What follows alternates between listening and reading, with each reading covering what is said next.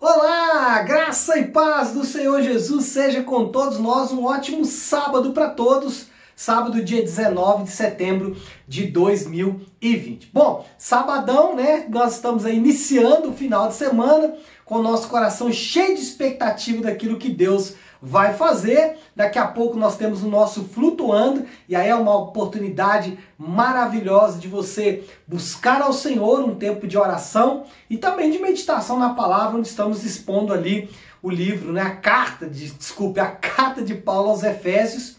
E é também amanhã, nosso culto das 10, é o momento de encontrarmos os irmãos e termos um tempo ali de comunhão. Bom, sábado eu tenho reservado para fazer uma exposição é, do chamado Sermão do Monte. Sermão do Monte que compreende os capítulos 5, 6 e 7 do Evangelho de Mateus e é uma espécie de releitura ou uma espécie de reafirmação de Jesus, em especial com relação à lei de Deus, em especial os dez mandamentos. Bom, nesse sábado nós vamos falar de três é, verdades ou três assuntos importantes que Jesus trata nos versículos do 35 até o versículo de número 44. É, ele vai falar sobre juramento, ele vai falar sobre vingança e ele vai falar sobre amor. Primeiro quero falar sobre juramento ou palavra.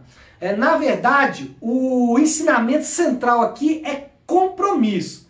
Veja bem, Jesus diz assim: Seja, porém, versículo 37, capítulo 5, Seja, porém, a tua palavra sim, sim ou não. O que disto passar vem do maligno. É interessante que esse texto é bastante conhecido, as pessoas usam ele com muita frequência, mas poucos entendem as implicações que estão por trás deste ensinamento. Quando Jesus diz que a nossa palavra deve ser sim, sim, não, não, ele está exaltando aí o compromisso que é exigido de todo aquele que professa a fé em Cristo. Veja bem, a fé ela é realidades internas de consequências externas. Assim, um cristão é alguém que se compromete. Se compromete com quem? Primeiro, com Deus e sua palavra. Segundo, com seus irmãos e aí de forma mais específica com a sua igreja local, que é os irmãos mais próximos, né? com a sua família, os seus amigos e também os seus é, mais, pessoas mais próximas e também ele se compromete, obviamente, com o trabalho do reino de Deus, com o ministério. O cristão que não está disposto a se comprometer, ele demonstra um pouco entendimento daquilo que a palavra de Deus diz. Veja bem, Hebreus capítulo 11 vai ser o capítulo da fé. E o capítulo da fé é marcado por atitudes demonstrativas de fé. Sendo assim, o cristão ele tem que estar pronto a demonstrar a sua fé através das suas atitudes. E os seus compromissos mostram muito isso. Se ele tem compromisso com o time de futebol, com o seu próprio crescimento pessoal, mas não tem compromisso com Deus, com a igreja, com seus amigos e familiares e com o ministério, realmente há de se questionar a fé desse indivíduo. Em segundo lugar, Jesus fala sobre vingança. O versículo 38 e 39 diz assim: Ouviste que foi dito, olho por olho e dente por dente? Eu, porém, vos digo: não resistais ao perverso, mas qualquer que te ferir na face direita, volta-lhe também a outra.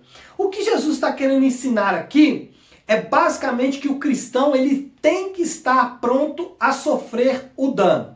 É interessante que Paulo entendeu isso e na sua carta aos Coríntios ele fala para os irmãos que ele ficou estarrecido porque os irmãos estavam arrastando uns aos outros até os tribunais.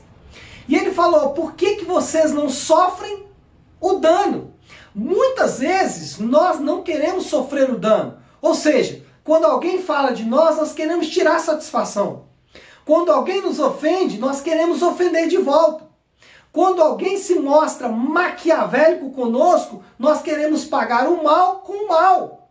Pague o mal com o bem, porque assim você vai quebrar a corrente da maldade e vai estabelecer uma nova corrente, que é a corrente do bem.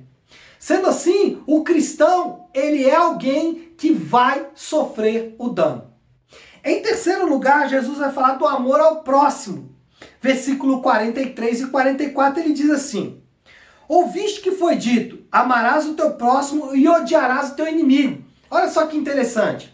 Por que Jesus está dizendo isso? Porque de fato os fariseus haviam feito um adendo à lei. Porque na lei diz: amarás o teu próximo como a ti mesmo. E aí, os fariseus fizeram uma inferência, dizendo o seguinte: eu amo meu próximo como a mim mesmo, mas os meus inimigos eu odeio. Uma espécie de abertura para o ódio. Jesus diz: Eu, porém, vos digo: amai os vossos inimigos e orai pelos que vos perseguem. Por quê? Porque foi exatamente isso que Deus fez na pessoa de Jesus na cruz do Calvário. Ele amou os seus inimigos. E ele está querendo estabelecer uma forma onde nós vamos poder servir uns aos outros. Veja bem, servir uns aos outros é forma cristã de exercer influência. Nós, quando servimos as pessoas, sejam elas pessoas é, que creem no mesmo que nós cremos, na igreja em especial, ou pessoas que não creem que nós cremos, e aqui é interessante, quando nós servimos essas pessoas, nós realmente exercemos influência sobre elas, porque elas vão começar a olhar para nós e perceber um modelo que elas podem seguir. Então, quando falamos de servidão, esse é o plano de Deus para exercer influência no mundo.